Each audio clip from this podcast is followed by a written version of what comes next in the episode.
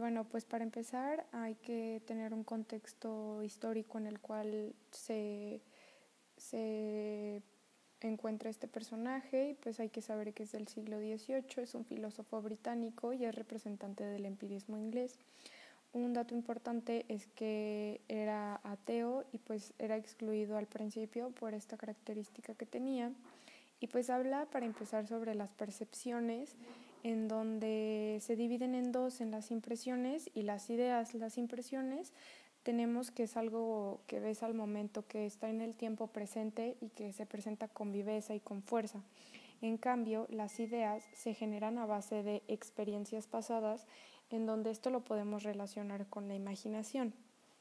Este, las ideas siempre es un, una característica del tiempo pasado y pues esta tiene que pasar antes por la impresión para llegar a ser una idea. Entonces podemos decir que el primer paso para una percepción es una impresión y el segundo sería la idea. Después, Hume hace una crítica a la causalidad necesaria en la que dice que no se tiene impresiones del futuro y pues la experiencia es el fundamento de toda conclusión. Y en, este, en esta premisa dice que vamos a cambiar la certeza por la probabilidad. Y mencionando la ética dentro de David Hume, ahora es cuando relacionamos el dato que mencioné al principio de que era ateo. Y pues Hume menciona que la ética tiene que ser laica, o sea que hay que separar la ética de la religión. Y un dato muy importante es que dice que la emoción en cambio de la razón, es la que nos ayuda a diferenciar lo correcto de lo incorrecto. Y bueno, Hume menciona que lo bello es placentero y pues esto continúa con que hay principios de arte o reglas de composición, ya que éstas se generan a base de un conocimiento empírico en el cual se basa de ciertos estímulos. Es decir, eh, la composición en forma de círculo este, pues fue a base de prueba y error, entonces después de observarla y analizarla se supo que esta es una composición que hace una obra bella. Entonces, pues es así como se empiezan a generar este, las reglas de composición. Y bueno, ahora vamos a, a, saber cómo se compone la mente y cómo se compone el gusto. La mente es un conjunto de facultades cognitivas o no cognitivas y estas este, tienen instrumentos a los cuales este, les vamos a, denominar instrumentos, pero son los órganos.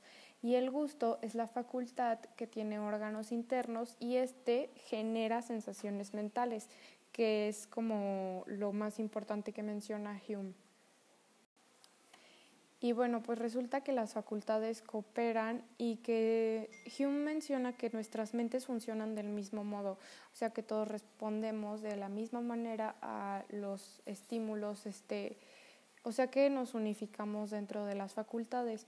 En cambio, en el gusto sí funcionamos de manera diferente, ya que este es desarrollable o perfectible y pues sí se reacciona de manera diferente porque todos nos desarrollamos de, de maneras distintas.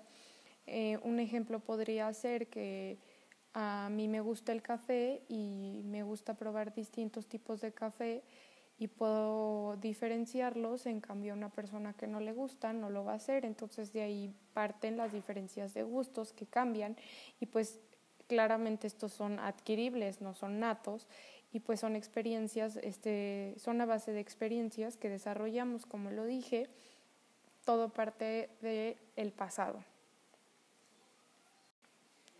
Y para perfeccionar esto del gusto impone tres condiciones que serían la práctica, la comparación y la eliminación de prejuicios. Y pues menciona que estamos conformados mentalmente iguales y se puede llegar a hacer acuerdos totales, supuestamente. O claramente es una mentirota. Este, pero bueno, después dice que hay dos limitantes para justificar esto, en las cuales menciona la pluralidad o variedad de cultura y el segundo es el humor de la gente, que esto me parece una reverenda escupida en la cara.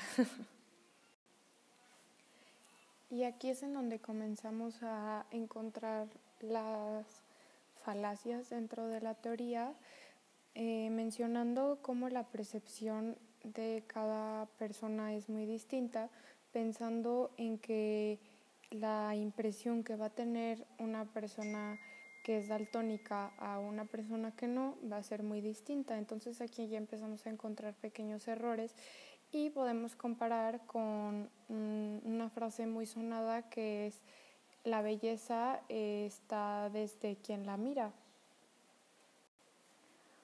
Así como para mí una cosa puede ser bella, para Frida mm, no lo es. Entonces aquí empezamos a, encontrar las fallas dentro de su teoría, en donde a lo mejor el gusto este, no se basa en la práctica, la comparación y la eliminación de prejuicios, siempre en los tres pasos que menciona David Hume.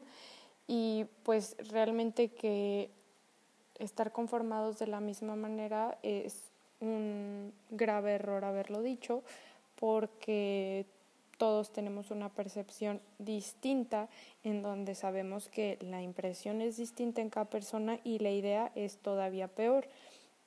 Es un principio muy básico en el que yo puedo decir, imagínate un árbol y yo me puedo imaginar un árbol ficus y alguien se puede imaginar un árbol de Navidad.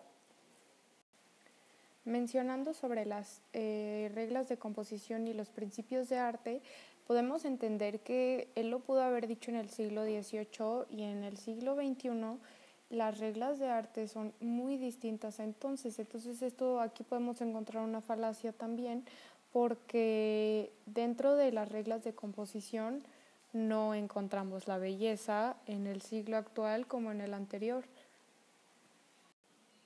David Hume vuelve al subjetivismo ya que este, su siglo lo obliga porque es un siglo en el que se basan en, en este, ¿cómo decirlo?, en una teoría empírica subjetivista y pues esto es lo que lo hace volver a, a este sitio en donde podríamos decir que su teoría no resuelve realmente el planteamiento del problema inicial. Y pues eso sería todo. Saludos, maestra, o a quien me escuche.